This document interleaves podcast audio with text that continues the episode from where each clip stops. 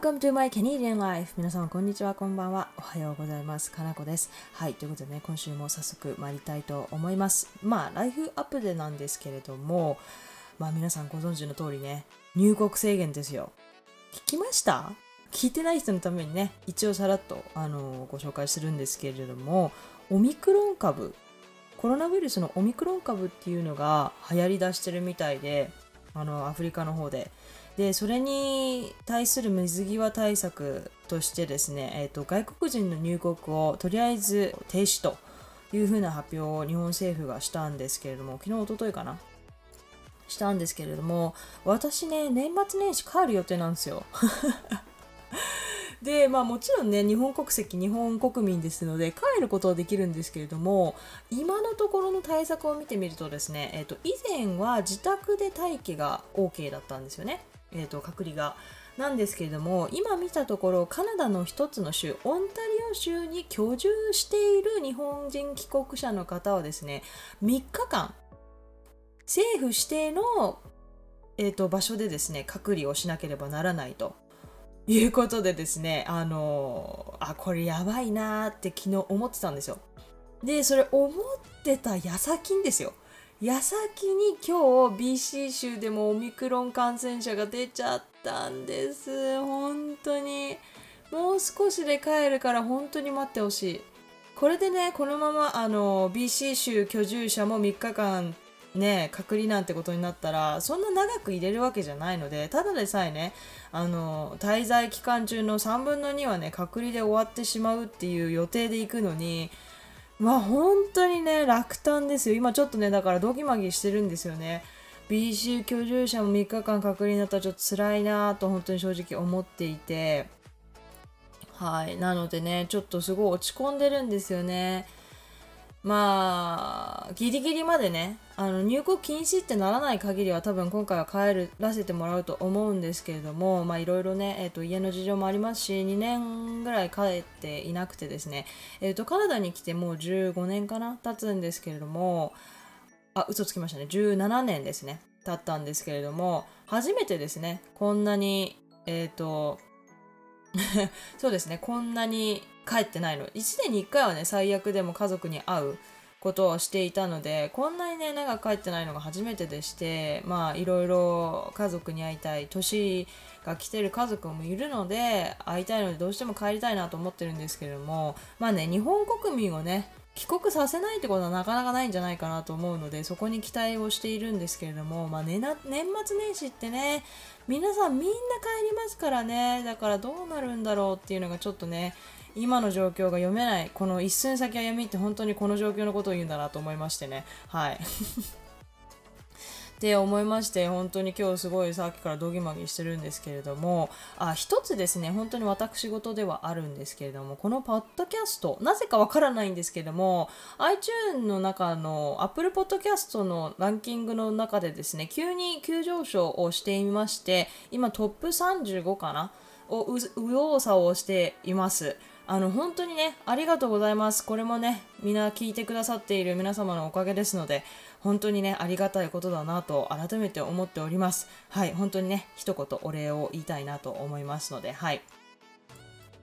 ということですね。これがライフアップデですかね、今週の。なので、早速ね、トピックに入っていこうかなと思います。これね、まだねあのそこまで有名ではないので聞いたことない人の方が多いかなと思うんですけれども No Spend November っていう運動があるんですよ。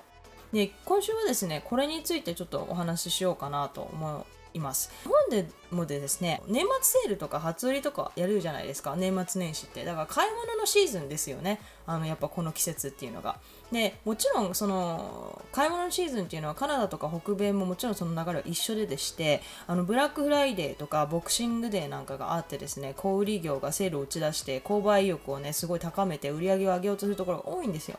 でブラックフライデーとかだと最近日本だとでもねなんかやってるみたいでショッピングモールとかがね打ち出してて皆さんもねブラックフライデーっていう言葉は聞いたことがあるんですだと思うんですけどもボクシングデーっていうのはねまだ日本に来てないと思うんですけどもボクシングデーっていうのが、えっと、12月26日、クリスマスの翌日ですね、にありまして、まあ、それもね、結構ブラックフライデー並みに、あの、いろんなセールをするんですよね。で、まあ、ブラックフライデーのね、タイミングが、クリスマス前なのでみんなすごいここであのプレゼントを買うんですよ。クリスマスプレゼントすごい買うので日本のお年玉並みにあのみんな買うんですよね。おじさんおばさんとか親とか兄弟とかで。なのですごいビッグイベントなので絶対にクリスマスプレゼントって用意するんですよこっちの人って。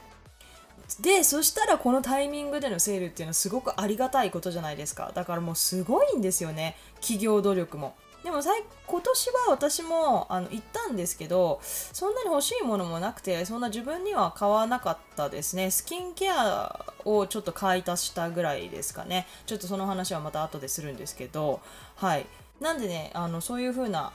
セールがいっぱいやってるっていう時期なんですよね。で賢く買い物をするっていうのはすごくいいと思うんですよ。で大事なことだなと思うんですけども例えば欲しいものがあってもなんですかセールになるまで買わないとか、まあ、必要な家電はセールになった時を狙うって買うとか、まあ、その必要なものをセールの時期を待って買うっていうのは私的には賢い買い物かなって思うんですよねもちろん待てればの話ですけどね。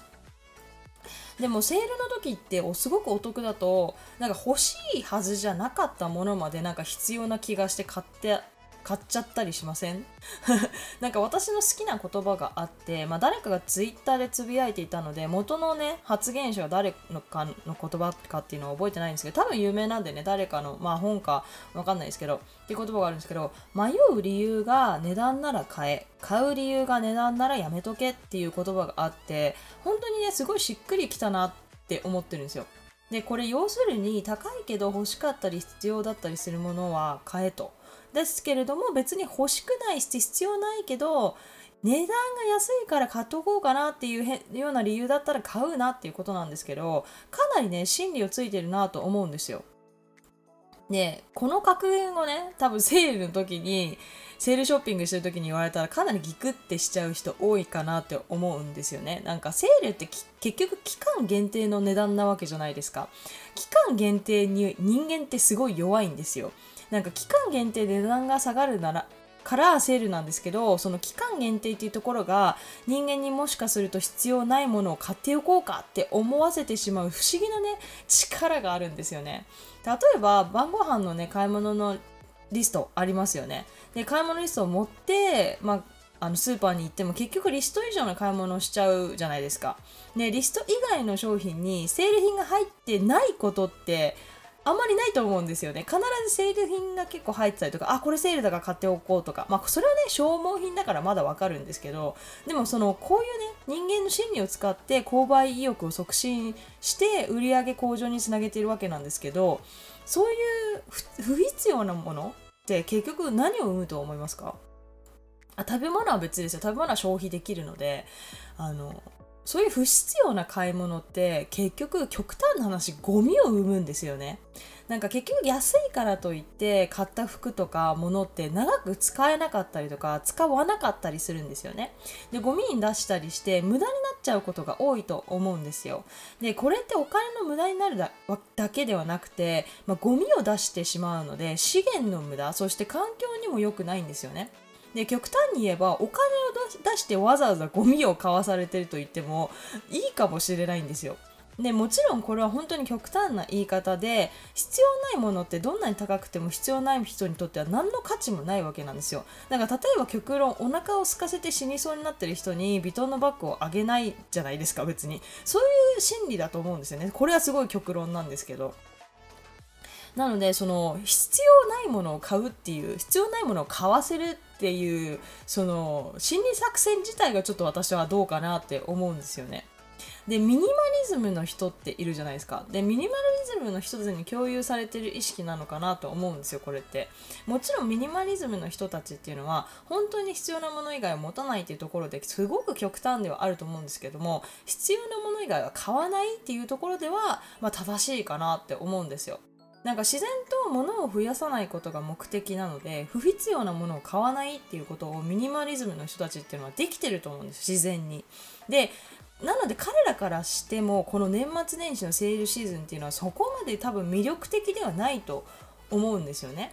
なんか確かに生きることっていうのはゴミをどうしても排出してしまうことなんですよ生きていく上では私たちはゴミをどうしても排出しちゃうんですよねだから今は生活から出ているゴミってあの埋め立てだったり燃やされたりとかしてると思うんですけど燃やすと二酸化炭素は出るし埋め立ては環境に良くないしゴミってまあもちろんなんですけど環境に悪いんですよね。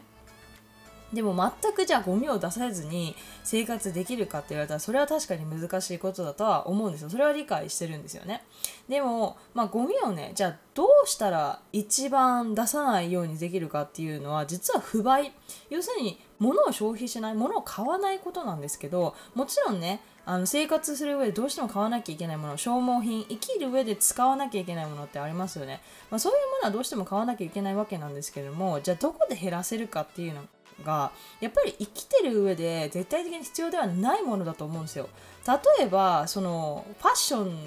がすごい好きな子だったりとかすると同じような靴とかカバンとか服とかいっぱい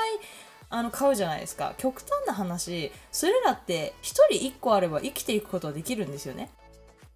まあ、すごいそれは確かに極論な話であってそのね1個のカバンだけどどの場面でも使えるような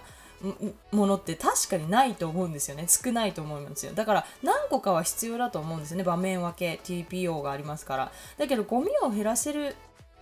かっていうところにこだわると質にこだわるっていうことにつながると思うんですよね。物ってどうしても質を気にすると値段が高くなりますよね。だけど質がいいものって長持ちするんですよ。ね、安物買いの銭失いとはよく言ったもので安いものをね何個も買うよりは少しだけでも高いものを1個買った方が長持ちして結果ねお金の節約になるっていう言葉なんですけど本当にその通りだしお金だけではなくてゴミも出さないっていう面ですごく適していると思うんですよね。本当にお金の節約イコール環境にも実はいいんですよ。まあもちろんね今の時代は安ら確かに安かろう悪かろうが絶対に当てはまるかって言ったらそういうわけでもなくて企業のねすごい努力のおかげでもちろん安くてもね良くて長く使える商品っていうのはいっぱいあるので、まあ、一概には安かろう悪かろうっていうのは当てはまらないとは思うんですけれども、まあ、そのいい商品を1個買って大事に使うところがミニマリストの真髄かなっていうのを最近思えてきたんですよね。例えばですけどあの、まあ、学生時代ってどうしてもお金ないじゃないですか。だから学生時代はしょうがないと思うんですけど私も学生時代ほんとね安いドレスとかを毎週のように買って1回着ただけでもう二度と着ないみたいなことをしたことがあったんですよ。その当時はね、まあ、何も分かってないですからね。安い服でなんかまあいろんな服を着てみたい。経験がないのでいろんな服を着てみたい。おしゃれをしてみたいっていう気持ちがやはり女性なのであるわけですよ。なのでそういうことをしてたりとかするんですけども今ねある程度経験してまあちょっと年をね取った今思うことはやっぱり本当にもったいないなって思っていて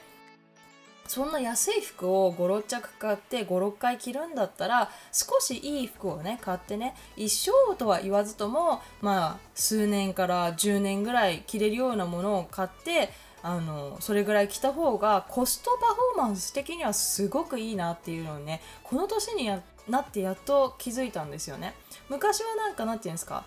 もうブーツとかも1年1年1シーズン履いたらまあ次シーズンまた買うみたいな5000円とかのね安いやつを買ってそれぐらい毎年買えるみたいなバカなことをしてたんですけど今私が履いてるショートブーツはですねこう6年ぐらい前に買ったのかな。でもそんな高くないですよ。2万円ぐらいですね。まあ確かにちょっと学生には手が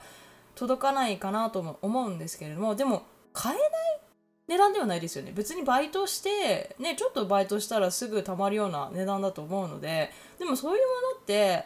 あの本当にちょくちょくメンテとかしたら、まあ、自分でちょくちょくやって1年に1回ぐらい、まあ、1年に1回でもいいや専門のところに出して少しね2 3 0 0 0円払って磨いてもらうとかすると本当に長く持つんですよね。でそれを考えるともう6年とか経っているので、まあ、確かに少しボロくはなってきてるんですけども5000円のね靴を毎年買ってたとしたら、まあ、6足ねゴミを出してるわけなんですよ。お金もまあ3万円高いわけなんですよね。なので、まあ、確かにおしゃれな人っていうのは何足も必要だしその飽きちゃう人っていうのはその6足の方がいいって思う方もいらっしゃるとは思うんですけれどもいいものを長く使った方が愛着が湧くと私は思うんですよね。なんか何足も持つ持ちたいっていうようなファッショナブルな人もやっぱりそこは頑張っていいものを買ってそれを長く一足一足を長く使う一足一足を捨ててしまうのではなくて一足一足を長く使ってコレクションを増やしていくみたいな形にした方がやはりゴミの出が少ないですし一個一個ね愛着もあきますし、ま、しかもある程度お金を払ってその何て言うんですか出しあの買っているのですごく大事にもするんですよね物を。でそうするとなんか気持ち的な満足感っていうのも高まりますし何て言うんでしょうね。なんかそっちの方がいいなって思えてきたんですよね。だから大人の人がなんでそのお金をね同じデザインなのにお金をね多く出してそういうのを買うんだろう。ブランドが好きなのかなって昔は思ってたんですけどそうではなくてその質にお金を払ってる心の満足度にお金を払ってるんだなっていうことに最近やっと気づけたんですよね。なんか例えばエルメスのバーキンとかありますよね。なんかそれをなんか解体してあのカバンを作る革職人とかの人が解体してどうやって作られてるかを見るっていう YouTube のビデオがあったんですよね。でそれを見たら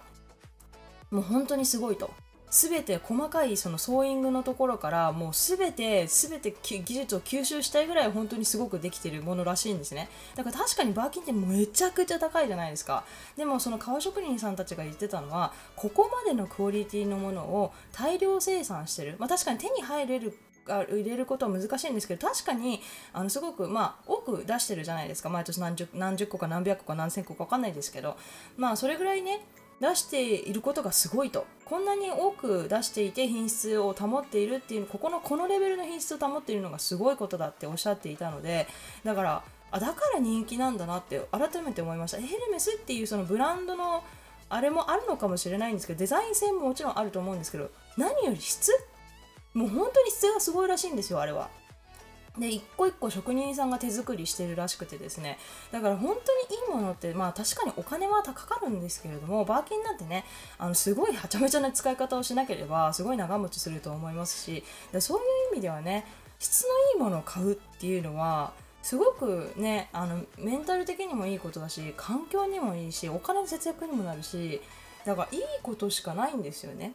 でそれに気づき始めたところにこの運動が目に入ったんですよ。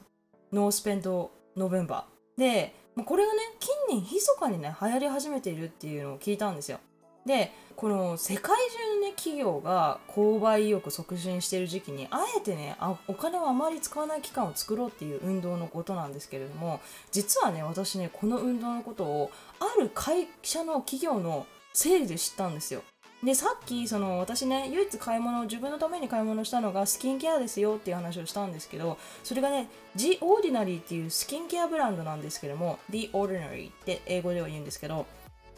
この企業は、ま、数年前からブラックフライデー反対宣言をしていてブラックフライデー当日には逆にね店舗を閉めたりとかウェブサイトをシャットダウンしたりとかシャットダウンじゃないんですけど確か買えないようにしてるだと思うんですよね。とかしたりして11その代わりに11月の1ヶ月間にわたって全商品ですよ。全商品を23%オフにしてるんですよ。っていうセールをしてるんです。で以前はこの企業もある一部のね一部の製品に関する一部の商品だけあのセールにして、まあ、ブラックフライデーにそういうのを行ったりとかしてたんですけども、まあ、その商品がすぐに完売しちゃったりとか必要ないのに買って転売されたりとかっていうしたことが起きたらしいんですよ。やっぱりその期間限定だからそういう事態を重く見ましてその必要な商品を必要なだけゆっくり時間をかけて買ってほしいっていう思いから、ま、1ヶ月にわたるセール月間っていうのを始めたそうなんですね。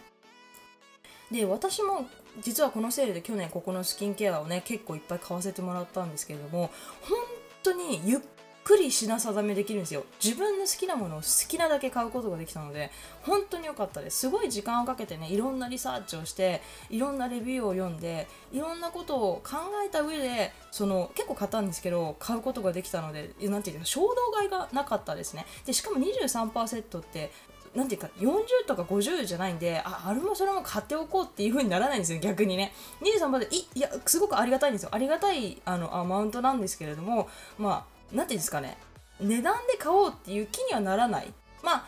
好きなものをもともと使っていてあ23%オフだからじゃあ買っておこうかぐらいの感じのオフだったので。なんか本当にね自分の必要なものとか例えばこれ試したことないけど試してみたいっていうものだけを買うことができたのですごく良かったんですよ。ね、焦って買うと判断って鈍るじゃないですか。だから値段で買っちゃったりとかね。っていうことがあるのでだからそういうのがなかったのでね本当にすごいねいい買い物ができました去年。でほぼ全部使ったし今年もねあの去年買ってよかったものを買い足したりとかまた新たにね使ったことがないものをあの買ってみたりとかそういうことができたので本当にねすごくいいなって思いました。で他の企業さんなんかはやっぱりいつも通り一部の製品だけセールにしたりとか、まあ、3日間限定だったりとかっていう風なだったので多分衝動買いが起きてしまうっていうのがあると思うんですよね。で私は今なんで何も買わなかったかっていうととにかく物を減らしたいっていうブームじゃないんですけどそういう気持ちのステージにいるんですよね今現在。なのであのどうしても物を増やしたくない必要なものは買いたくないっていう気持ち、まあ、もちろんお金がないっていうのもあるんですけども貯金をしたいっていう気持ちもあるんですけども本当に必要なもの以外は買いたくないっていう気持ちがすごく高くってだから何を見ても一応お店には行ったんですよ。ショッピングモールにも行ったんですけども。本当にね欲しいものが本当になかったんですよね。だからまあ